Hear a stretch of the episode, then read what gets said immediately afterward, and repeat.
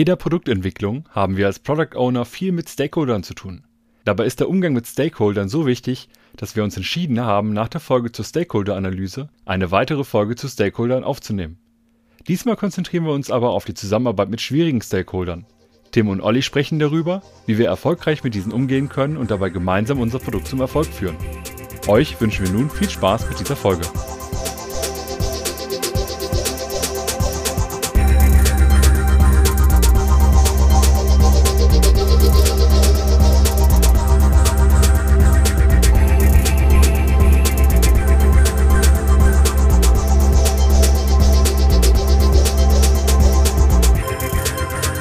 Herzlich willkommen beim Produktwerker Podcast. Heute soll es nochmal weiter um das Thema Stakeholder gehen. Wir hatten zuletzt eine Folge, wo wir unsere Stakeholder analysiert haben.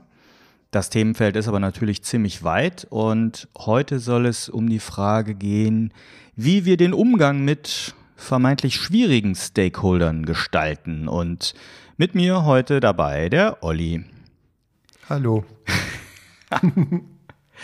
Ja, Einstiegsfrage. Äh, man hört das häufig, oh, mein größtes Problem ist der Umgang mit schwierigen Stakeholdern.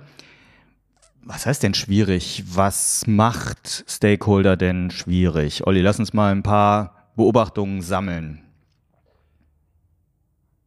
Also, ich glaube, da gibt es ganz viele Dinge, die wir jetzt sammeln können. Womit ich anfangen möchte, ist, dass Stakeholder sehr unterschiedliche Entscheidungen treffen oder ihre Entscheidungen revidieren. Also ich bin in der Diskussion mit einem Stakeholder, vielleicht erziele ich auch eine Einigung, was zu tun ist oder wir treffen eine gemeinsame Entscheidung. Die ist aber ein oder zwei Tage später vielleicht gar nicht mehr das wert, sondern es kommt auf einmal irgendeine Art von neuer Entscheidung und das ist mir relativ intransparent. Ich möchte mal einen weiteren Grund reinschmeißen, das sind die jeweiligen persönlichen Ziele, die die Menschen haben. Das heißt, wenn mir nicht bekannt ist, was der Stakeholder ja als Zielsetzung in seinen Jahreszielen oder wo auch immer oder persönlichen Zielen zur Weiterentwicklung in der Unternehmung hat, dann kann das schnell krachen und dann kommen nämlich eben Anforderungen auf mich zu oder Stakeholder kommt mit Ideen um die Ecke, die ich gar nicht einordnen und verstehen kann. Und das würde einen weiteren Punkt von mir ergänzen, dass Stakeholder keine Zeit haben für einen persönlichen Austausch. Sie sind nicht anwesend, sie sind nicht verfügbar und eventuell erfahre ich dann auch viel zu spät über andere Entscheidungen oder auch vielleicht über persönliche Ziele oder persönliche Veränderungen, andere Sichtweisen, die Tim gerade gesagt hat. Ein weiteren Grund, den ich kennengelernt habe, der zu Konflikten mit Stakeholdern führt oder der dazu führt, dass wir es als schwierig empfinden, ist, dass wir eine andere Sprache plötzlich nutzen. Also meinetwegen haben wir gerade angefangen, Framework wie Scrum einzuführen und hantieren mit Begriffen wie Product Backlog, also auf Deutsch die Rückstandsliste, ein Begriff, der vielleicht bei dem Stakeholder noch ganz anders verstanden wird. Ne? Das sind vielleicht spricht er immer davon, die Sachen, die er noch nicht geschafft hat, sind noch in seinem Backlog. Wir benutzen den Begriff jetzt anders. Das heißt, es geht tatsächlich um eine Art Vokabeltraining auch, die man machen muss weil man sonst Missverständnisse hat. Was sind denn Story Points? Was sind diese neuen Rollen und Scrum-Meetings, die wir so haben? Das heißt, alles rund um das Thema Verständnis des Frameworks oder des Produktentwicklungsprozesses, den wir jetzt benutzen, kann zu dazu führen, dass äh, Stakeholder sich unsicher fühlen im Umgang mit diesen neuen Begriffen und dadurch auch ein bisschen bissiger werden. Ja, und vielleicht schwingt dann auch eine gewisse Angst vor Veränderungen an sich mit, eventuell auch die eigene Autorität oder Sichtbarkeit, also eine generelle Angst vor der Veränderung, die gerade passiert, an sich. Ja, dann kann es schwierig sein, dass ein Stakeholder gar nicht mich in meiner Product Owner Rolle akzeptiert, weil er vielleicht die Rolle noch gar nicht so verstanden hat. Vielleicht ist ihm auch noch gar nicht erklärt worden. Das heißt, er weiß gar nicht, auf was er sich bei mir verlassen kann, auf was er sich nicht verlassen kann, also wie er mich richtig anpackt. Und dementsprechend hantiert die Person vielleicht einfach nach den Mustern, die sie seit vielen, vielen Jahren in dieser Organisation, in diesem System gelernt hat. Oder mir fällt noch ein Punkt ein, der Stakeholder, mit dem wir sprechen und den wir vielleicht auch so analysiert und klassifiziert haben, wie in der Folge von Tim und Dominik, ist vielleicht gar nicht der eigentliche Stakeholder, sondern vielleicht ist es nur ein Proxy, also jemand, der Interessen eines Stakeholders tatsächlich in meine Richtung kommuniziert und der dann auch wieder die Aufgabe hat, Entscheidungen in eine andere Richtung weiter zu transportieren.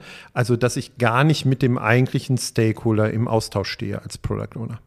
Das wäre ja ein Punkt, wo letztlich die Entscheidungsdelegation oder die Entscheidungsverantwortung gar nicht richtig geklärt ist. Also wir, wir reden mit jemandem, der innerlich unsicher ist oder letztlich selber gar nicht eine Entscheidung treffen kann. Jetzt sind wir ja schon an der Stelle so ein bisschen in den Hierarchien und in den ähm, Machtpositionen drin. Also wer hat den längeren Hebel, wer hat mehr Schulterklappen. Äh, wie siehst du das? Also Hierarchie ist sicherlich auch ein Thema, was Stakeholder-Zusammenarbeit schwierig macht, wenn jemand einfach ähm, eine Entscheidung überstimmt. Ja, und das wird, sehe ich genauso, und das wird dann häufig auch wirklich als Druck machen oder stur oder bestimmt agieren wahrgenommen. Ähm, was die Zusammenarbeit eines Product Owners mit einem Stakeholder schwierig machen kann.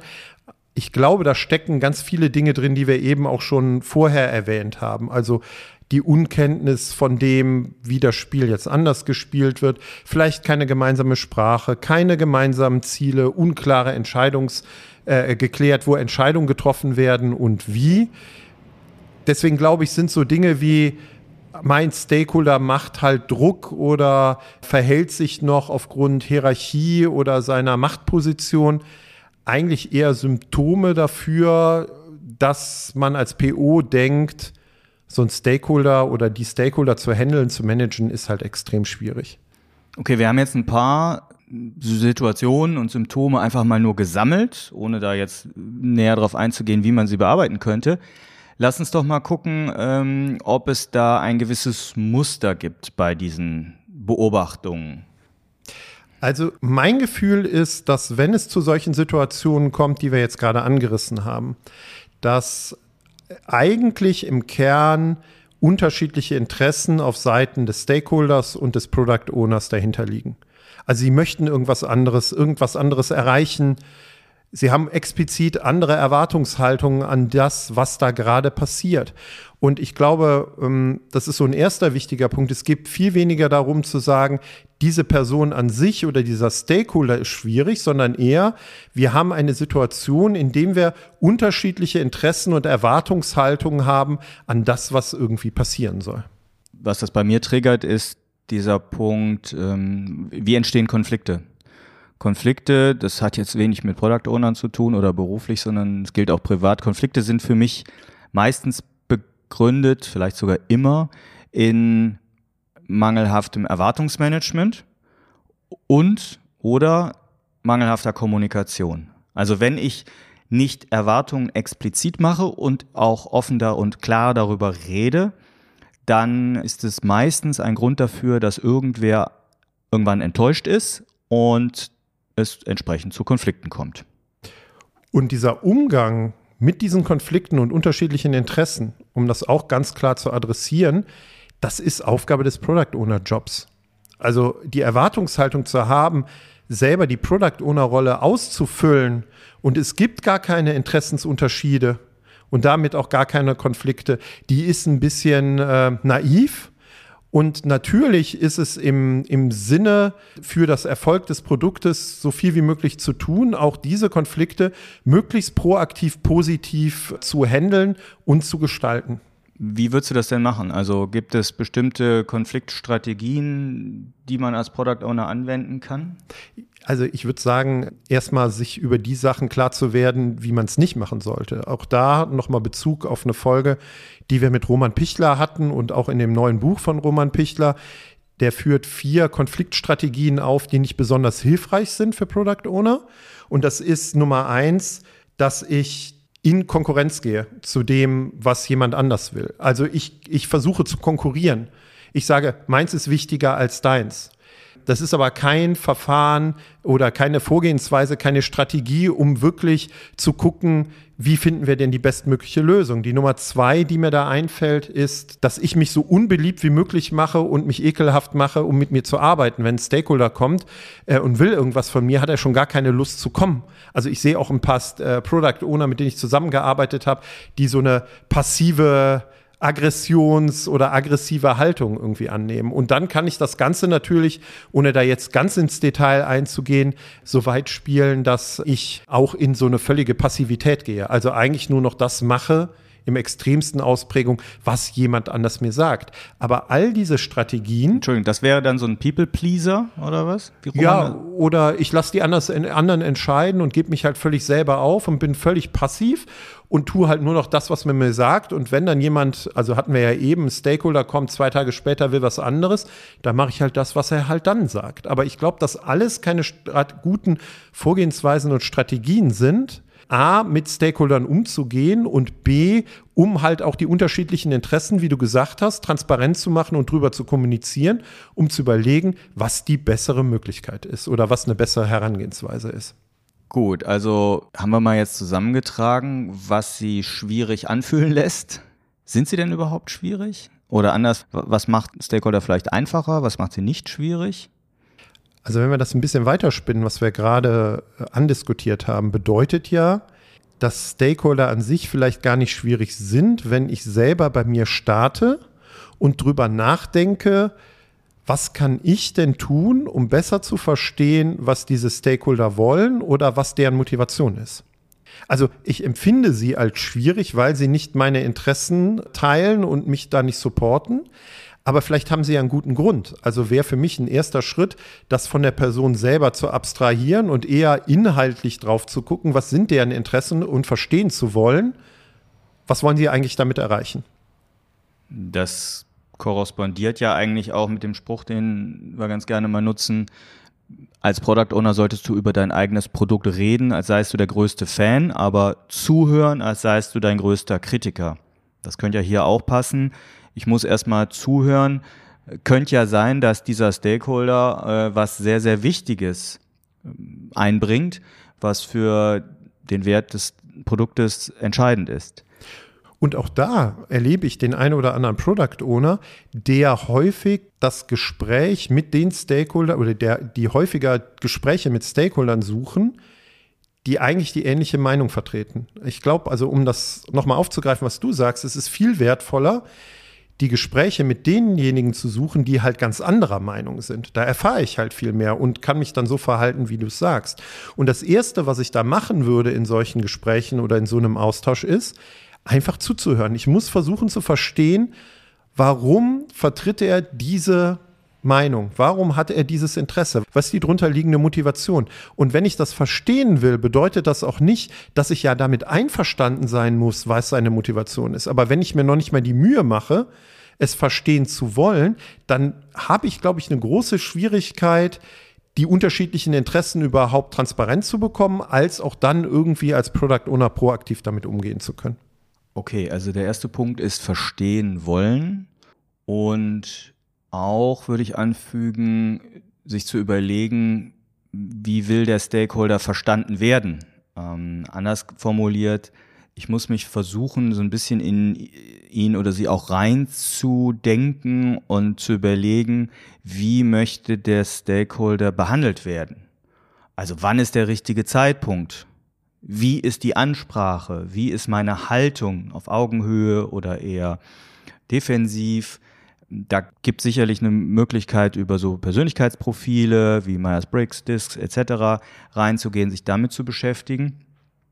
Äh, ein ganz wichtiger Punkt ist an der Stelle aber nochmal das Wann. Wann ist die richtige Situation, äh, mit Stakeholdern richtig zu sprechen? Also ich glaube zum Beispiel, es ist schwierig, in sachliche, harte Diskussion zu gehen, in einem Sprint Review zum Beispiel, wenn da ganz viele Leute zusammensitzen und Coram Publikum, dieser Stakeholder oder diese Stakeholderin auch so ein bisschen das Gesicht verlieren könnte. Also dann lieber das in dem Moment aushalten und später im One-on-One -on -One nochmal sprechen.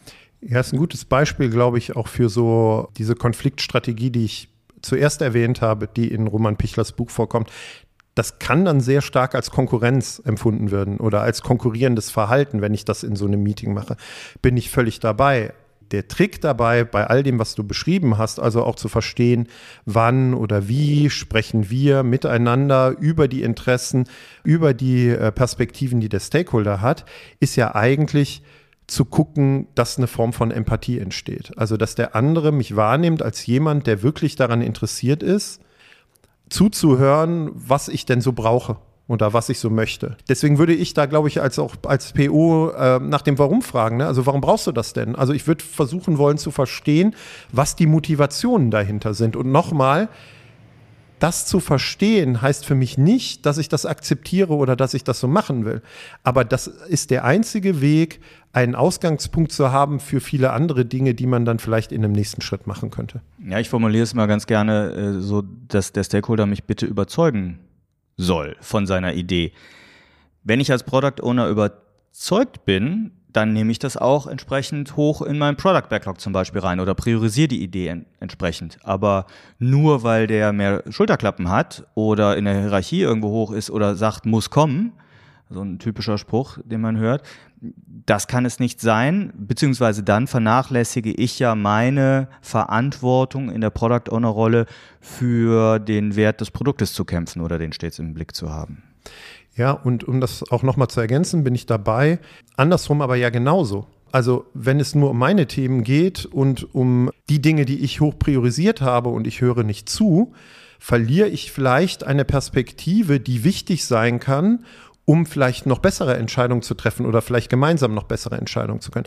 Das heißt, was du eben auch vielleicht auf die private Beziehung und äh, Schwierigkeiten und Konflikte bezogen hast, häufig geht es darum, dass die äh, dass Product Owner und Stakeholder sich nicht gut genug zuhören und dass gegenseitig nicht klar genug ist, was denn die unterschiedlichen Ziele dahinter sind oder was derjenige damit bezweckt.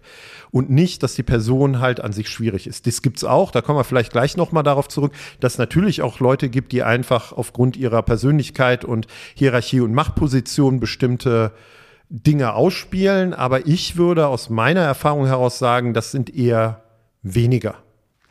Mir fällt dabei auch nochmal dieser Begriff von Roman Pichler ein, Balanced Product Leadership. Da hat er, ich glaube 2018, einen ganz coolen Blogpost zu auch geschrieben. Also sehe ich selber so einen, einen Sweet Spot zu finden zwischen den Extrempositionen des Feature Brokers, also so jemand, der, der es allen recht macht und jegliche Feature-Wünsche annimmt und dann entsprechend zum Team dispatcht, als eines Extrem.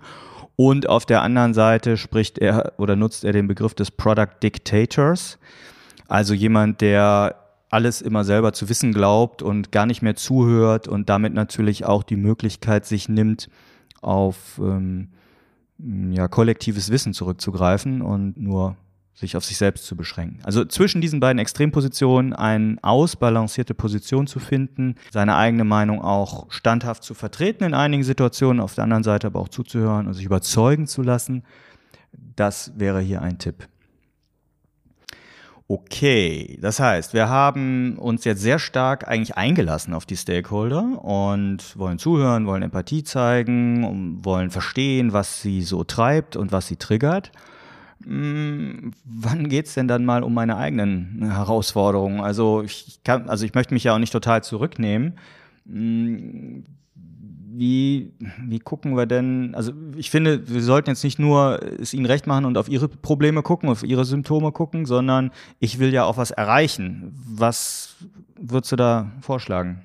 Also nehmen wir jetzt einfach nochmal so, sich, picken wir uns einfach nochmal Symptome raus, die wir eben genommen haben. Also als Beispiel, hatte ich eben reingebracht. Der Stakeholder versteht meine Sprache nicht, die ich nutze, hat noch kein Verständnis. Nehmen wir mal das Beispiel Scrum. Ja, wir haben gerade Scrum eingeführt und äh, der Stakeholder weiß noch nicht viel von Scrum. Er weiß nicht, wie er zum Beispiel ein Sprint Review nutzen kann, äh, versteht nicht die Taktung, in der wir arbeiten und kommt einfach bam in den Raum reingelaufen, vielleicht einen Tag, zwei Tage nach dem Sprintwechsel und will irgendwas. Sollten wir dann hingehen und ihn schulen oder wie würdest du vorgehen? Also ich würde, würde versuchen, die Erklärung, wie wir da so unterwegs sind, warum wir wie arbeiten, in Iterationen arbeiten, wie dieses ganze Framework funktioniert, möglichst nicht als erstes zu thematisieren. Also ich kann da auch ein konkretes Beispiel sagen, so aus meinem Arbeitsumfeld. Ich war mal in einem größeren Unternehmen, wo wir versucht haben, ein erstes Scrum-Team für ein Produkt zu installieren. Da war man aber sehr stark so unterwegs, dass eine Entwicklungsmannschaft und Produktmanager, mit denen ich zusammengearbeitet habe, so 20, 25 verschiedene Digitalprodukte entwickeln sollten. Und die Installation eines agilen Teams, was zusammenbleibt und konstant miteinander zusammenarbeiten soll, funktionierte organisatorisch schon aus dem Grund sehr schlecht, weil damit natürlich diese Kollegen für die anderen Produkte nicht mehr verfügbar waren und nicht mehr daran gearbeitet haben. Also man war so stark in einer spezialisierten Arbeitsteilung, dass das Zusammenziehen eines Teams für ganz viele andere Produkte ein Problem war.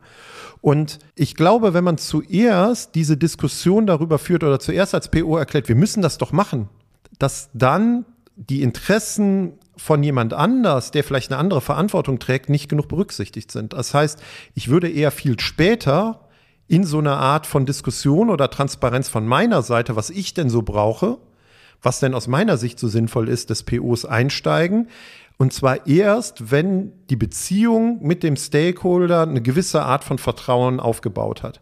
Also bis wir einen gewissen Vertrauensverhältnis äh, entwickelt haben. Ich muss erst mal wissen, was braucht der denn eigentlich und versuchen, da ein Vertrauen aufzubauen. Wenn ich das vorher erzähle, wird das, glaube ich, viel zu sehr wieder als eine Art, ja, entweder meins oder deins angenommen, weil das einfach so ist, wie wir halt ticken und wie wir unterwegs sind in so Organisationen. Also wenn es um Neueinführung von Scrum-Methodik geht, ist meine Strategie da, dass ich erstmal an diesen Schnittstellen zu Stakeholdern versuche, bekannte Vokabeln zu nutzen. Also ihm erkläre, ja, ich bin jetzt hier in einer Product Owner Rolle, die kennst du jetzt vielleicht noch nicht so, da werden wir auch dran arbeiten, auch mit dem Scrum Master zusammen sicherlich, mit meinem Freund, der, der Scrum Masterin, äh, dran arbeiten.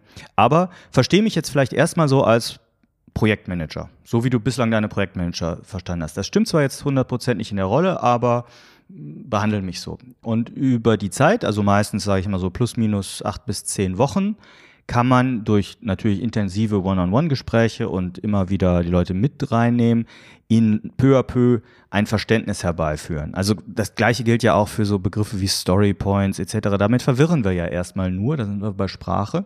Und ich würde es auch on the job machen, also nicht die in Training schicken zwingend, sondern es langfristiger machen. Nehmen wir mal einen anderen Punkt, Olli.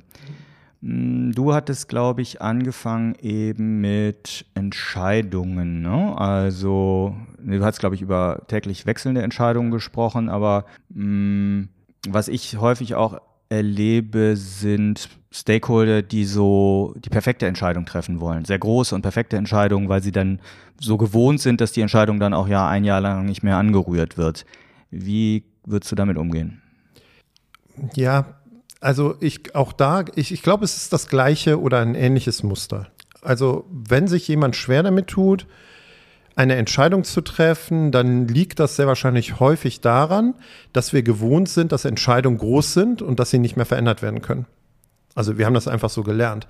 Und wenn wir mit einem agilen Framework, wenn wir mit Scrum unterwegs sind, setzen wir ja gerade darauf, Entscheidungen möglichst klein zu machen, möglichst zu dezentralisieren und einen Schritt zu machen, der uns dann aber erlaubt, wenn eine bestimmte Entscheidung falsch war, wir nicht so viel Aufwand oder, oder Zeit verlieren, diese Entscheidung zu korrigieren, weil wir haben was gelernt, dann machen wir es halt hinterher anders. Also empirisch vorzugehen. Ne? Wir schaffen Transparenz, wir inspizieren, wir adaptieren. Natürlich gibt es viele Stakeholder, die das nicht kennen und die sich deswegen noch anders verhalten. Aber auch da würde ich, nachdem man eine gewisse Vertrauensbeziehung aufgebaut hat, versuchen, Schritt für Schritt für Schritt zu zeigen, dass das auch anders funktionieren kann in dem Umfeld, in dem wir uns jetzt bewegen oder wo wir uns hinbewegen wollen. Das Entscheidende ist, dass ich dann aber auch so agiere als Product Owner. Also nicht nur erzähle, ja, wir können die Entscheidung ja wieder ähm, rückgängig machen oder was anderes und einen anderen Weg einschlagen, sondern dann auch so wirklich so Walk Your Talk mäßig. Ich muss das dann auch tun und nicht sagen, ja, jetzt haben wir zehn andere Sachen, ja, jetzt ist die Entscheidung vorbei. Also es hängt auch sehr stark sind wir wieder beim gleichen Punkt an meiner Verhaltensweise als Product Owner und an meiner Kommunikation und wie authentisch das ist, was ich mache, sodass Stakeholder weiter schwierig sind oder als schwierig wahrgenommen werden, sondern ich glaube, ich bin derjenige, der bei sich selber starten muss, um zu versuchen, dort eine veränderte Beziehung oder Art der Zusammenarbeit mit aufzubauen. Ein anderes Erklärmuster wäre für mich nochmal, ginge schon nochmal in eine andere Richtung. Und zwar, Stakeholder kommen ja immer ganz gerne auch direkt mit Lösungsvorschlägen an. Also Feature-Wünsche als, als konkretes Beispiel. Ich brauche hier, weiß ich nicht, die und die Funktion, das muss kommen. Dann sind wir ja schon sehr stark im Lösungsraum. Da nutze ich immer ganz gerne dieses, dieses Modell des Double Diamond, also dass man sagt, okay, wir müssen erstmal durch den Problemraum, Problem Space durch, müssen uns die verschiedenen Probleme, die unsere Nutzer haben könnten, angucken, also auch erstmal äh, divergieren, was könnte es alles heißen, äh, was für Probleme könnte es alles geben, dann konvergieren, uns darauf einigen, welches Problem wir überhaupt lösen wollen. Also das ist wichtig, auch mit dem Stakeholder klar zu haben. Okay, du kommst hier mit dem Lösungsvorschlag an, welches Problem willst du denn lösen? Und dann, wenn man das geklärt hat, dann kann man im Lösungsraum auch eine schöne Diskussion führen. Ja, ist ein guter Punkt. Jetzt höre ich in äh, Product Owner Trainings, wenn wir fragen, was sind so deine Herausforderungen als Product Owner, aber häufig auch den Punkt, das ist alles schön und gut, was ihr jetzt gerade so erzählt habt oder das, was ihr erklärt, das macht doch alles Sinn. Aber ich habe da durchaus auch noch Stakeholder, die kommen halt einfach, die sitzen in der, im Organigramm, in der Machtpyramide ganz oben denen ist das alles ganz egal und alles, was er da vorschlägt, macht halt überhaupt keinen Sinn, weil der will halt einfach bestimmen und seinen, äh, seinen Willen, seine Interessen irgendwie durchsetzen. Ich kann da halt überhaupt nichts machen. Also du sprichst über die Hippos. Genau, über die Hippos. Highest paid person's opinions. Also die Meinung desjenigen oder derjenigen, der die meisten Geld ab Tisch verdient, wird einfach gefolgt. Genau. Okay, und wie gehen wir mit den Hippos um? Alle in Zoo? Nee, aber ich glaube, auch da kann man, könnte man zwei, drei Tipps noch mitgeben, wo ich bestimmtes Verhalten beobachte, wo man vielleicht mal reflektieren kann, ob man nicht anders vorgehen will. Ja, dann hau mal raus. Also das Erste, was ich da erwähnen würde, ist, häufig entstehen sehr viele Probleme mit Hippos, weil keine klares gemein, kein klares gemeinsames Verständnis über die Produktvision oder Unternehmensvision, Produktstrategie vor, äh, vorliegt. Also ich weiß nicht, wie du das machst, ne, wenn du Product Owner begleitest, aber einer meiner ersten Fragen ist, zeig mir mal deine Produktvision oder deine Value Proposition. Ich würde sie vor allem äh, alle mal getrennt voneinander äh, aufschreiben lassen und dann gucken, wie viel bei zehn verschiedenen Personen, wie viel verschiedene Visionen denn da rauskommen. Also häufig hast du so, ja, ja, wir haben eine Vision, da steht irgendwo im Confluence, äh, kannst du mir sagen, nee, aber ich kann sie nachgucken. Nee, Genau, und, das, und, dazu haben wir ja auch eine Folge gemacht und uns äh, über Produktvisionen und was man damit tun sollte und wie man sie kommuniziert als PO auch unterhalten. Aber wenn diese Klarheit oder diese, dieses gemeinsame Verständnis nicht da ist, dann würde ich vor allen Dingen im Umgang mit den Hippos alles unternehmen, was in meiner Macht steht und im Zweifel vielleicht sogar auch es eskalieren auf irgendwelche höheren Stufen, damit wir so etwas haben, damit wir so etwas herstellen.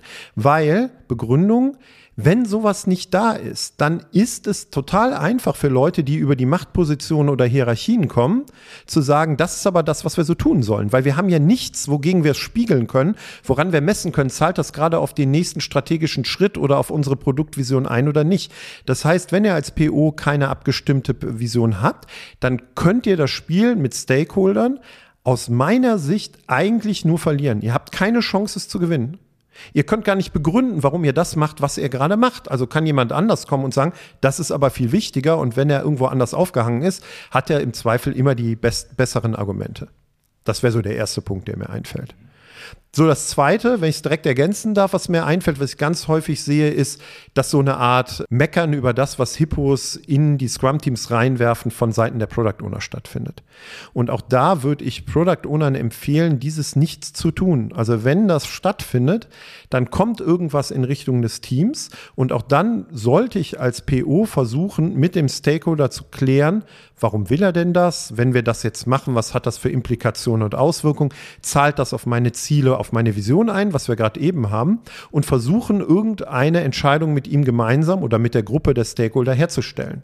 Moment, das musst du mir kurz erklären. Hm? Würdest du dann also das Scrum-Team vor den Hippos schützen in Anführungsstrichen? Nein, aber ich würde keine Fronten aufbauen wollen. Also in der Art und Weise, dass ich artikuliere, jetzt kommt wieder dieser blöde Stakeholder A und der will das. Ich weiß auch selber, dass das eigentlich Schwachsinn ist. Ihr wisst das auch.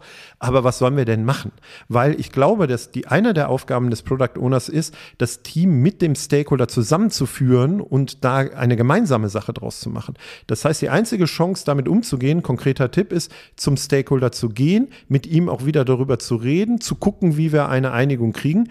Und wenn wir dann eine Einigung haben, dann zum Scrum-Team, zum Development-Team zu gehen und zu sagen, das ist meine Entscheidung als Product Owner. Aber niemals den Stakeholder zu blamen, weil auch das Spiel kann ich nicht gewinnen, weil es irgendwann emotional wird und auf eine Ebene kommt, wo ich dann auch aufgrund von Macht oder Akzeptanz und Autoritätssituationen dieses Spiel auch nicht gewinnen kann als Product Owner. Also auch nicht den Stakeholder vorschieben für Entscheidungen, die ich als Product Owner dem Team gegenüber durchsetzen muss. Genau, also das geht da einher. Ne? Also das, ich würde das als entscheidungsschwach empfinden. Also entweder machen wir das, weil ich es entschieden habe und weil ich es abgestimmt habe, oder wir machen es halt nicht. Aber wenn ich immer sage, der andere macht das, dann bin ich halt vielleicht wieder in so einer Art von Passivität, wo wir keine Chance haben, ich meine Rolle wirklich so äh, wahrnehmen zu können.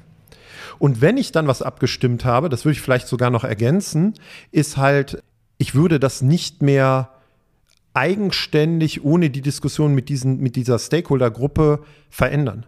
Weil das auch wieder die Akzeptanz und das Vertrauen in mich schwächen wird. Und ich glaube, was man mit hohen, mit wirklich mit richtigen Hippos niemals machen darf, ist, sie in Meet, vielleicht noch in wichtigen Meetings vor, äh, äh, vor eine Situation stellen, die für sie eine Überraschung ist, weil das auf jeden Fall das Autoritätsgame äh, bedient, also diese Autoritätsfrage, und ich das dann im Zweifel nur verlieren kann. Ne? Wenn, muss ich das vorher geklärt haben, dass wir was anders machen. Da sind wir ja dann schon sehr nah im Bereich der Politik oder der Politik im Unternehmen.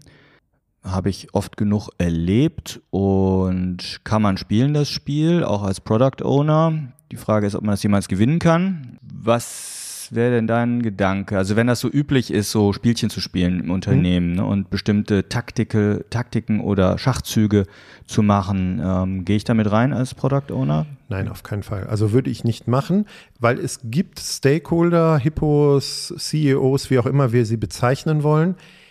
Da werde ich, wenn es hart auf hart käme, das Spiel auf gar keinen Fall gewinnen können. Also es gibt sogar die Möglichkeit, nachdem wir erfolgreich waren, dass jemand den Flock für das Spielfeld anders einschlägt, eine andere Metrik dann auf einmal definiert und obwohl wir alles richtig gemacht haben, haben wir es hinterher trotzdem verloren, weil es einfach nur machtpolitisch halt so passiert. Ist mir halt auch schon passiert. Das heißt, wenn ich aber weiß, dass es bestimmte Personen gibt, wo ich das Spiel eigentlich nicht gewinnen kann, glaube ich, dass es sich lohnt, darüber nachzudenken, ob ich meine Rolle mit diesen Stakeholdern nicht so interpretiere, dass ich sage, ich bin so unterstützend, wie es nur möglich ist oder helfend, damit diese Gruppe bessere Entscheidungen treffen kann. Ne? Also, dass ich meine, mein, mein, mein Wert und meine Wichtigkeit für den Erfolg des Produktes klar mache, aber gar nicht sage, das muss meine Entscheidung sein. Also da gibt es, glaube ich, so eine bestimmte Gruppe, wo ich tatsächlich so drüber nachdenken würde.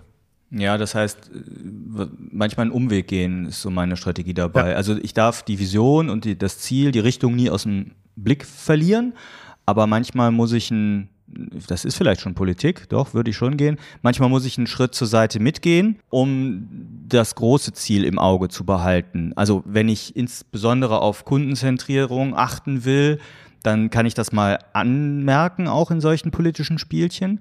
Aber solange ich rein auf der Kundenorientierung unterwegs bin und nicht auf der politischen äh, Schlacht äh, oder auf die politische Schlacht aus bin, äh, ist es wahrscheinlich der richtige Punkt. Es gibt ja dann auch diesen, dieses Zitat, uh, sometimes you have to lose some battles to win the war. Ist ein bisschen martialisch, aber die Richtung müssen wir weiter im Auge ja, behalten. Mir passt und vielleicht auch da noch ein konkretes Beispiel aus meinem, äh, aus meiner beruflichen, aus meinem beruflichen Werdegang. Also in den Fällen, wo ich wirklich auf die Unternehmenspolitik eingestiegen bin, weil ich davon überzeugt war, dass es eine Veränderung braucht und ich mich auf eine Seite von einer bestimmten Partei geschlagen habe, dann muss mir auch klar sein, dass die Konsequenz daraus vielleicht ist, in der Rolle des Product Owner, des Produktverantwortlichen, dass ich, wenn sich die Rahmenbedingungen verändern, ich nicht mehr Teil dieses Spiels sein kann. Weil ich halt derjenige bin, der auf eine, mit bestimmten Personen und mit bestimmten Entscheidungen verbunden wird. Und wenn das dann wieder verändert ist, bin ich halt Teil und nicht mehr mit dem Produkt identifiziert. Und dann muss ich auch so sagen, ja gut, aber dann äh, mache ich vielleicht als Person in diesem Kontext, so wie er sich verändert hat, auch gar keinen Sinn mehr. Und das möglichst neutral zu halten, da kann diese Konzentration eher auf die Kunden- und Nutzerbedürfnisse sicherlich sinnvoll sein. Ja. Schön. Wir haben schon wieder eine gute halbe Stunde jetzt hinter uns und das und merken, ne, da steckt weiterhin noch viel Kram drin. Man könnte sich noch weitere Beispiele aus praktischen Situationen natürlich jetzt auch noch mal angucken. Das machen wir vielleicht ein andermal. Ähm, lass uns zum Ende kommen, Olli. Und ja, lass uns noch mal gucken, was wäre denn so, wir haben schon einige Tipps jetzt gehört, was wäre denn so dein finaler Tipp, dein ultimativer Tipp für Product Owner im Umgang mit schwierigen Stakeholdern?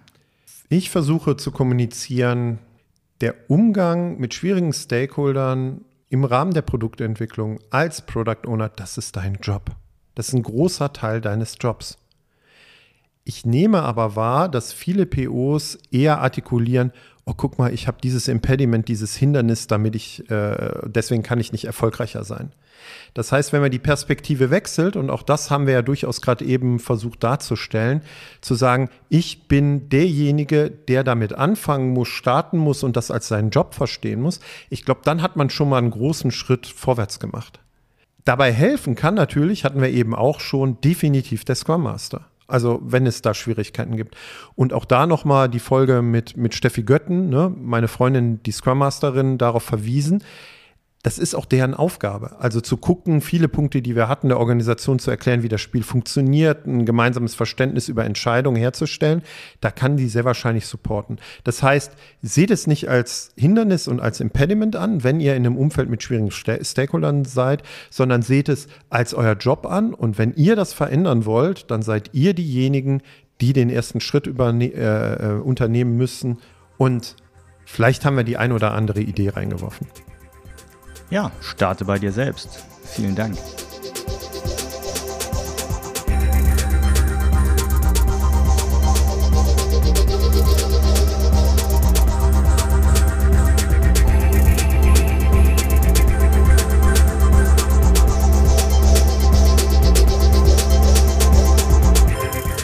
Wir freuen uns über euer Feedback zu dieser und anderen Folgen. Ihr findet uns im Netz unter produktwerker.de oder bei Twitter unter dem Namen Produktwerker.